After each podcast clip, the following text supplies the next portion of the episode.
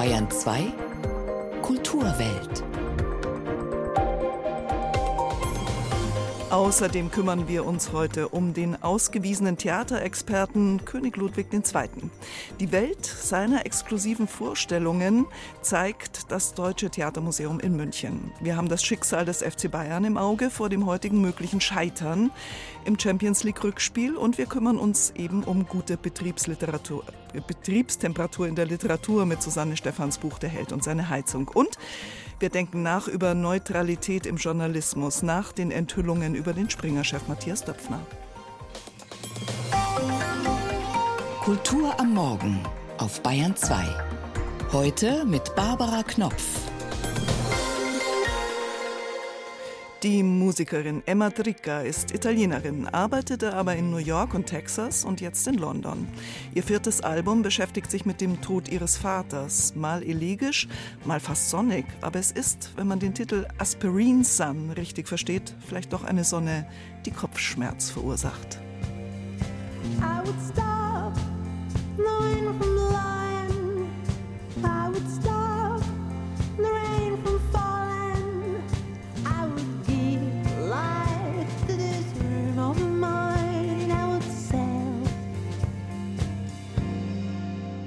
uncertain.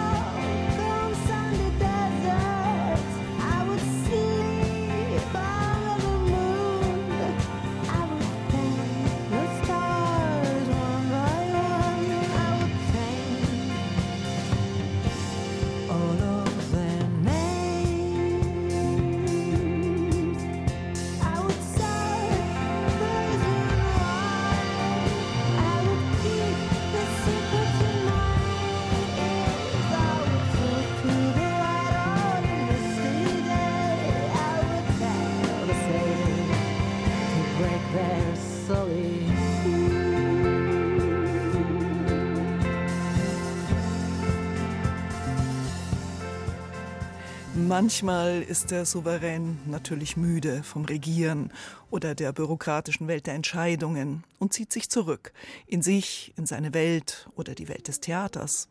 So jedenfalls erging es König Ludwig II. Seine Märchenwelt hatte sich in Schlössern erbauen lassen, dennoch brauchte er mehr Futter für die Sinne. Rund 200 Schauspiel-, Opern- und Ballettvorstellungen fanden im Residenz- und Nationaltheater in München exklusiv für den König statt. Das Deutsche Theatermuseum in München zeigt nun, wie des Monarchens Traumwelt aussah. In meiner Vorstellung. Sven Ricklefs hat sie sich angesehen. Ein Plakat wie ein Monarchentraum. Ein Brustbild von König Ludwig II. Halb scheint der schöne, leicht gewendete Kopf wie unter einem feinen Schleier, halb wird er von einem sanften Lichtstrahl erhellt, der von irgendwo aus den Himmeln zu kommen scheint. Die Uniform Königsblau, der Hintergrund Göttergold. Die Lieder sind geschlossen, so als liefen hinter ihnen jene Welten ab, die Ludwig zweite König von Bayern sich erträumte und auf der Bühne verwirklichen ließ, in Separatvorstellungen, exklusiv nur für ihn. In meiner Vorstellung nennt das Deutsche Theatermuseum in München nun seine Ausstellung über Ludwigs exklusive Theaterwelten. Dabei verbirgt sich in der Doppeldeutigkeit des Titels nicht nur die Exklusivität für das Ein-Mann-Publikum hinter dem schützenden Gasevorhang in der Einsamkeit der Königsloge, sondern auch die Tatsache, dass Ludwig II. auf den gesamten Produktionsprozess der für ihn aufgeführten Werke maßgeblich Einfluss nahm. Er wählte die Sujets, er bestimmte die Besetzung und er ließ ganze Bühnenwelten nach seinen Vorstellungen erschaffen. So schickte er etwa Bühnenbildner nach Frankreich, damit sie ihm Räume aus dem Versailler Märchenschloss von Ludwig XIV. detailgenau auf der Bühne nachbauten.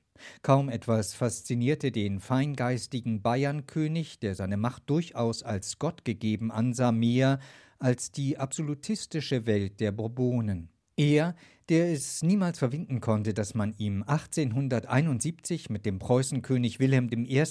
einen Kaiser vor die Nase setzte, sagt die Kuratorin der Ausstellung Susanne de Ponte. Also mir scheint, dass es für ihn wichtig war, eine Welt zu haben, in der er nochmal uneingeschränkter Herrscher ist, in der er dirigieren kann und zwar unangefochten und in der er sich die Welten erschafft, die ihm ideal und wünschenswert erscheinen. Und so sind es zunächst Stücke wie Die Jugend Ludwig XIV. von Alexandre Dumas oder Narziss von Albert Emil Brachvogel, in der etwa die Pompadour eine prägende Rolle spielt, die sich der Menschenscheuling Ludwig II. in immer detailversesseneren Kulissen vorspielen lässt. Zu den höfischen gesellen sich dabei märchenhaft exotische Welten. Und dann natürlich noch jene mittelalterliche Sagenwelt, in der der seit früher Jugend von ihm verehrte Richard Wagner seine Opern ansiedelt. Für ihre kleine, aber überaus feine Kabinettausstellung hat Susanne de Ponte nun einen Reigen von Schaumodellen, Bühnen- und Kostümentwürfen, originalen Text- und Regiebüchern sowie Fotografien zusammengetragen, die auf sehr anschauliche Weise von der außergewöhnlichen Theaterleidenschaft erzählen, mit der sich dieser bayerische König in eine Parallelwelt flüchtete, die er auch technisch immer weiter perfektionieren ließ. Er schafft also mit Beleuchtungseffekten Sonnenaufgänge, Wüstenstürme, Dschungelstimmungen mit tropfendem Wasser. Wasser hat überhaupt eine ganz interessante Rolle für ihn gespielt. Also Bassins, die semi-dreidimensional, also durch gemalte Dekorationen, aber auch durch gebaute Dekorationen ergänzt auf der Bühne dargestellt werden. Die werden mit wirklichem Wassergeplätscher unterlegt, sodass es halt einen hohen Grad an Realismus bekommen sollte. Von welchen Welten sich Ludwig dabei inspirieren ließ, davon vermittelt auch eine exklusive Führung einen Eindruck, die aus dem Deutschen Theatermuseum hinaus durch den Münchner Hofgarten zur Residenz führt. Hier kann man noch einmal auf andere Weise in die Welt des einsamen Königs eintauchen, der auf seine Art sicher auch ein Theatervisionär war auf privaten Hintertreppen, in einigen Prachtgemächern, vor dem Modell seines auf dem Dach der Residenz gebauten und fantastisch ausstaffierten Wintergartens oder schließlich im angrenzenden Cuvier-Theater. 209 Separatvorstellungen sah Ludwig II. zwischen 1872 und 1885 in München. Dann drohte seiner privaten Kabinettskasse durch die Ausgaben für die immens teuren Separatvorstellungen und natürlich seine Märchenschlossbauten der Bankrott. Im Jahr darauf starb der entmündigte Monarch im Starnberger See und hinterließ der Welt nicht nur seine prächtigen Schlösser, sondern auch die Vision eines absoluten Theaters. In meiner Vorstellung im Deutschen Theatermuseum in München zu sehen bis 30. Juli. Und vom bayerischen König Ludwig II. zu den Königen des Fußballs, dem FC Bayern. Ein Rückblick. Champions League-Spiel, Hinrunde, letzte Woche gegen Manchester United 0 zu 3. Langer Schlag, wieder rein. Und jetzt ist er da. Und Tor! Und Tor!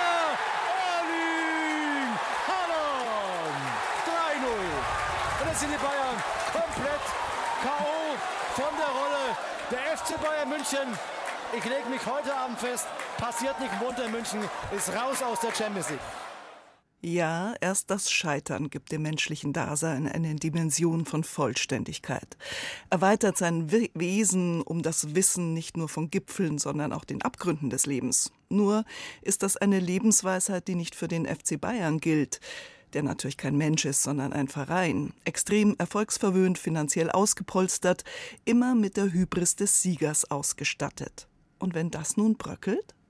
Vor dem heutigen Champions League Rückspiel wirft der österreichische Schriftsteller Tonio Schachinger von der kulturellen Seitenlinie aus einen Blick auf die erfolgsverwöhnten FC Bayern Akteure.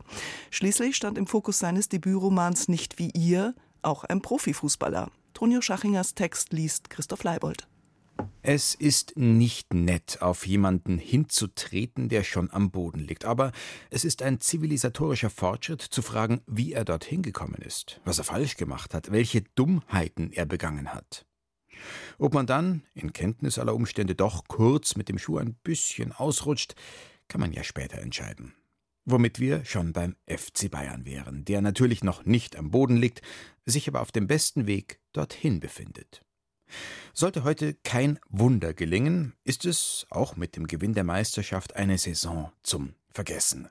Denn der Meistertitel allein löst in München schon lange keine ehrliche Freude aus. Wenn der FC Köln europäisch spielt, wenn Frankfurt den Pokal gewinnt, wenn Schalke drei Punkte im Abstiegskampf macht, dann sieht man, was Freude bedeuten kann. Wenn der FC Bayern wieder einmal sein Minimalziel erreicht und den Meistertitel eintütet, sieht man etwas viel zeitgenössischeres. Wie Freude simuliert wird, wie es aussieht, wenn Spontanität geplant und Jahr für Jahr performt werden muss. Gäbe es einen Hollywood-Film über ein deutsches Fußballteam, dürfte sich der FC Hollywood darin keine andere Rolle erwarten als jene des Bösewichts. Ein anderes Team, ein Team wie Freiburg oder Union Berlin träte als Gruppe von Underdogs gegen die Bayern an, und obwohl deren Niederlage schon aus rein kapitalistischen Gründen unvorstellbar erscheinen muss, bildet sie den dramatischen Höhepunkt des Films. Oliver Kahn würde wahrscheinlich ein bisschen an Klaus Kinski erinnern in der Verfilmung, und Hassan Salihamidzic wäre vermutlich derjenige, der am meisten unter seiner Darstellung im Film leiden würde, weil sein eigenes hohles Kumpeltum sich ihm, in der von Moritz Bleibtreu verkörperten Figur gespiegelt, in seiner ganzen Lächerlichkeit erschließen würde. Man kann den FC Bayern auf zwei verschiedene Arten von seiner Schuld für den deutschen Fußball freisprechen. Der Schuld, den anderen strukturell und nachhaltig die Freude zu stehlen, ohne imstande zu sein, diese Freude selbst zu fühlen. Wie ein Kind, das seine Kollegen nicht mit seinem Spielzeug spielen lässt, obwohl es selbst gar keine Lust mehr darauf hat.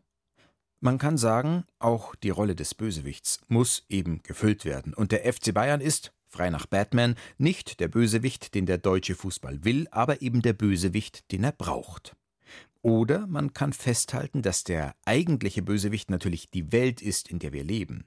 Die Regeln, die in allen Bereichen des Lebens gelten, die sich nicht die Bayern ausgedacht haben und auch nicht ihre Freunde in den Öldiktaturen, obwohl sie sich beide gut damit arrangiert haben.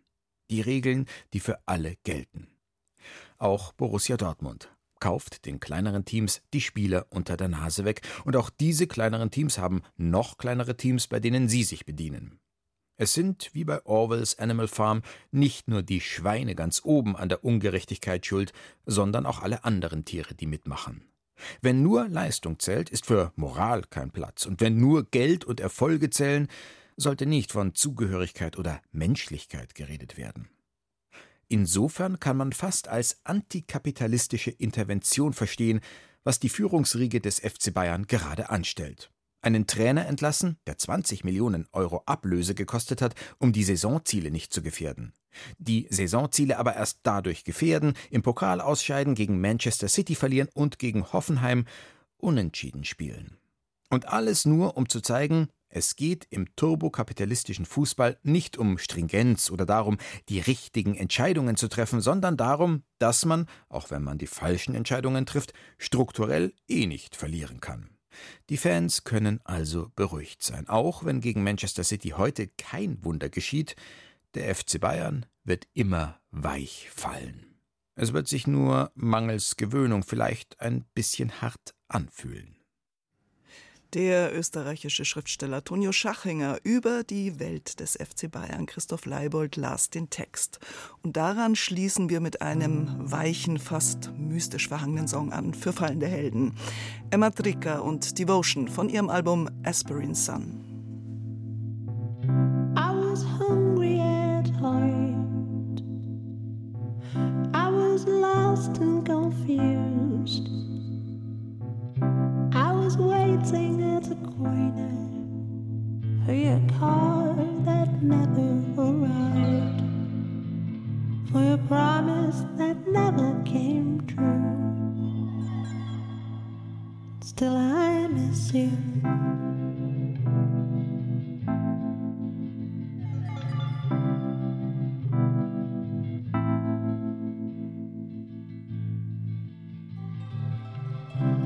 I was questioning the world.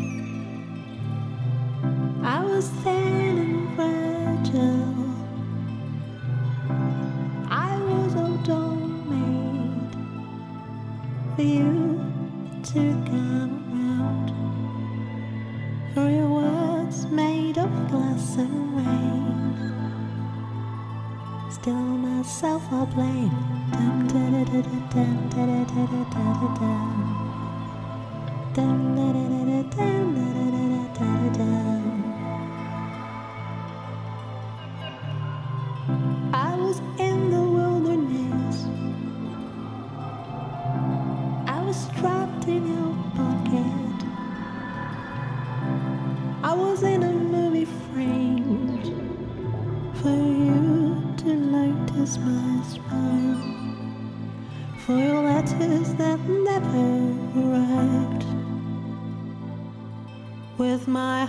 open wide. Da-da-da-da-dum, da-da-da-da-da-da-dum. Dum, da-da-da-da-dum, da-da-da-da-da-da-dum. Dum, da-da-da-da-dum, da-da-da-da-da-dum. Die letzten drei Atomkraftwerke sind vor wenigen Tagen abgeschaltet worden. Damit ist der Atomausstieg Deutschlands in die Wege geleitet, auch wenn Bayern sich noch ein wenig sträubt. Die Energieversorgung ist ein heißes Eisen, um mal mit einer Metapher aus einem anderen Energieversorgungszeitalter zu sprechen. Brüche gab es immer wieder und immer wieder ist es mit der Zukunft der Menschen, ihrer Arbeit und ihres Lebenswandels verknüpft und mit Ängsten. Die Literaturwissenschaftlerin, Lyrikerin und Autorin Susanne Stephan hat sich intensiv mit dem Thema Energiegewinnung in den letzten Jahrhunderten auseinandergesetzt. Ihr Forschungsgebiet ist allerdings ungewöhnlich. Es ist die Weltliteratur. Der Held und seine Heizung heißt ihr Buch. Guten Morgen, Frau Stephan. Ja, guten Morgen, Frau Knopf. Frau Stephan, man denkt gleich an das Gemälde von Spitzweg, der arme Poet, der in einer undichten Mansarde ein ungemütliches Künstlerdasein mit sichtbar wenig Wärme führt. Ihr Thema ist ja sehr umfassend behandelt, aber auch die Umstände, in denen Literatur verfasst wird, sind ja nicht ganz unbedeutend in Bezug auf das Thema Energie, oder? Ja, eben. Man kann da ganz weit zurückgehen bis zum Gemeinschaftsfeuer der Frühmenschen, wo die Menschen beisammensaßen und auch erstmal eine Sprache entwickelten und sich eben die Zeit vertrieben haben über die Kamine, die Gemeinschaftsöfen der frühen Neuzeit. 18. Jahrhundert, wo dann die Einzelöfen aufkamen und bis ins 19. Jahrhundert, ja, Spitzweg, stimmt. Das behandle ich gar nicht, aber das ist ein schönes Beispiel. Sie haben halt Rilke dafür, der am Klammenkamin in Paris sitzt. Inwiefern schlagen sich seine Gedanken, was die Energie betrifft, in der Literatur nieder? Also ich habe jetzt eben hauptsächlich den Malte Lauritz Brigge behandelt. Er flieht aus seinem Zimmer, weil der einfach nicht schafft, diesen Ofen zu beheizen, das Zimmer, das voller Qualm ist, und irrt durch die Straßen. Also die Straßenbahn, die elektrische, spielt auch eine Rolle, das elektrische Licht. Also Rilke ist ganz erstaunlich, die Energiesituation um 1900 betrifft. Nur ist es ja nicht so, dass Literaten nur extra einen Roman schreiben, um irgendwie über die Energiegewinnung was zu sagen, sondern Sie haben sich sozusagen auf die Spurensuche im Text nach diesen Brennstoffelementen gemacht, oder? Genau, deshalb ist bei mir fast Rilke hat mehr Platz bekommen als Solar mit seinem großen Kohleroman Germinal, weil das ja auch schon bekannt ist oder weil das eben der Kohleroman ist. Aber wie die Kohle sich noch in das Leben geschlichen hat, das war dann mein Interesse. Kritische Geister, wie zum Beispiel Georg Forster, haben dann schon darüber nachgedacht, was passiert, wenn auch die Kohle einmal erschöpft ist. Die Wälder sind gerodet, die Kohle ist erschöpft, was passiert dann? Das ist ganz erstaunlich, dass er das schon Ende des 18. Jahrhunderts reflektiert hat. Bei Ihnen lese ich auch, dass auch Novalis und Goethe sich Gedanken gemacht haben darüber, wie man eben Holz durch Kohle ersetzen könnte, also um den Wald zu schonen. Genau, Novalis war ja schon allein durch seinen Beruf, er war Salinenassessor und zuständig für Salzsiedeöfen und gleichzeitig auch für die Bergwerke, die den nötigen Brennstoff, das war Braunkohle, geliefert haben. Und um möglichst die Kosten gering zu halten, weil Holz so teuer geworden ist, hat er sich auch damit beschäftigt, wo Braunkohle aufzufinden ist. Und auch Goethe. Also es war, die Holznot war auch in, in Herzogtum Weimar sehr präsent und auch Goethe hat nach Kohle gesucht bzw. suchen lassen. Wobei ihn selber hat ihn dann die Kohle, die gefunden wurde, hauptsächlich interessiert, was da für Pflanzenabdrücke drin waren. Also hat ihn noch sehr konkret auch als Überbleibsel eines unterirdischen vorhistorischen Waldes betrachtet. Ich bin auch erstmal so ein bisschen, natürlich habe ich verschiedene Fährten verfolgt und habe auch meine Schwerpunkte gesetzt, also viel eben 18. Jahrhundert, 20. Jahrhundert eher auch der Wolfgang Hilbig, weil das so eine interessante Figur mhm. ist, der selber auch als Heizer in Braunkohlekraftwerken gearbeitet hat. Ja, bei dem sich das Thema sozusagen direkt in der Literatur niederschlug, also im Wortsinn, weil er immer über diese Asche geschrieben hat, die ja bei ihm auch so eine Aura bekommen hat. Genau, die hat er ja auch wirklich erst mal erlebt, weil er hat ja diese Umweltverschmutzung durch die Braunkohle zu DDR-Zeiten, haben ja auch alle erlebt, die dort aufgewachsen sind. Aber er hat es eben nochmal poetisch auf eine andere Ebene gehoben, auch die Kohle, also diese poetische Aufladung. Das hat mich eben als Lyrikerin auch sehr angesprochen. Ja, ich habe auch bei Ihnen ein Zitat von Peter Huchel gefunden über die Braunkohle. Schwarze, kantige Trauer der Erde in meinem Keller. Ja, das ist toll. Ja, und wenn man sich jetzt aber heute mal überlegt, also der Rohstoff, aus dem wir ja jetzt Strom und Heizung und Licht und sowas gewinnen, der wird ja eigentlich immer unsichtbarer. Also früher hatte man noch Kohleöfen oder wenigstens so Erdöltanks, erinnere ich, im Keller. Mhm. Heute sieht man das nicht mehr. Also schreiben heute Literaten zum Beispiel über Atomkraftwerke? Es gibt die Gedichte von Nikolaus Born gegen Gorleben. Also zum Beispiel der Christoph Peters Dorfroman da ging es um den schnellen Brüter, der da in Kalka gebaut werden sollte. Aber ich selber habe auch einige Gedichte zur Kernenergie, weil mein Vater hat in einem Atomkraftwerk gearbeitet. Das ist im Grunde ist es der Ausgangspunkt gewesen mal. Diese eigene Prägung. Ich bin mit dem Thema einfach aufgewachsen, ja. Mhm. Also Sie haben ja auch andere Literaten noch erwähnt, also Platonow zum Beispiel, die ja auch zum Teil schon sehr, sehr früh so Utopien entwickelt haben, die jetzt eigentlich für uns von Relevanz sind. Also zum Beispiel, dass man Sonnenenergie hernimmt. Ja, Platonow ist ganz bemerkenswert, weil der schon so in den 1920er Jahren den Weg gesehen hat einer umfassenden Elektrifizierung.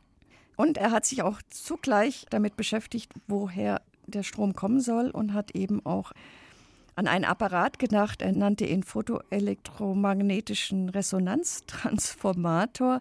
Also er hat selber an so einem Apparat gearbeitet, der leider nicht erhalten ist, der Sonnenlicht in elektrischen Strom verwandeln sollte.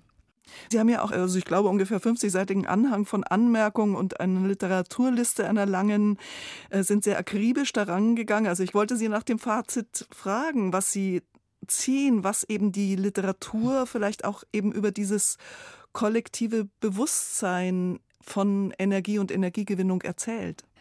Also erstmal die vielen Anmerkungen. Es lag einfach auch daran, dass vieles eben auch neu war und ich habe die Funde auch sammeln wollen. Mir ist bewusst geworden und vielleicht vermittelt das Buch das auch, dass die Energie einfach ein wesentliches Element ist und es ja auch letzten Herbst wirklich drang das ja ins Bewusstsein. Als diskutiert wurde, was passiert, wenn die Heizung kalt bleiben, wenn der Strom ausfällt und dass man eben sparen muss. Der Held und seine Heizung von Susanne Stephan ist bei Mattes und Salz erschienen und kostet 32 Euro. Frau Stephan, vielen herzlichen Dank für das Gespräch. Danke. Kulturwelt. Das aktuelle Feuilleton auf Bayern 2. 8.53 Uhr ist es, sieben Minuten vor neun. Unflätiges über die Ostdeutschen, rassistisches über Muslime. Vor ein paar Tagen enthüllte die Zeit E-Mails und Chatnachrichten eines mächtigen deutschen Medienmannes. Man sah förmlich in den Kopf von Matthias Döpfner, Vorstandsvorsitzender des Axel Springer Verlags, Großaktionär dieses Konzerns, zu dem auch die Bild-Zeitung gehört, von der Döpfner eine FDP-freundliche Berichterstattung vor der letzten Bundestagswahl gefordert haben soll.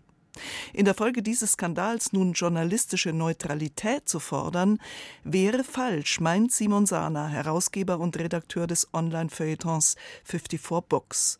Neutraler Journalismus ist nicht Kern des Problems. Es ist auch keine neue Erkenntnis, dass oft diejenigen, die journalistische Neutralität einfordern, selbst vom sauberen Journalismus an sich nicht sehr viel halten. Der Vorwurf, gerade aus rechtspopulistischer Perspektive gegen Teile der deutschen Presselandschaft, eben insbesondere gegen den öffentlich-rechtlichen Rundfunk, nicht neutral zu sein, ist derzeit auch deshalb so beliebt, weil niemand so genau erklären muss, was mit Neutralität eigentlich gemeint ist. Es erscheint irgendwie sofort naheliegend, dass die Presse neutral zu sein hat. Die Absolutheit dieses Begriffs ist sowohl seine Stärke als auch seine Schwäche. Stärke, weil Neutralität kein Spektrum kennt und daher klar in seiner Bedeutung ist. Schwäche, weil es diese Absolutheit unmöglich macht, diesen Standard zu erreichen.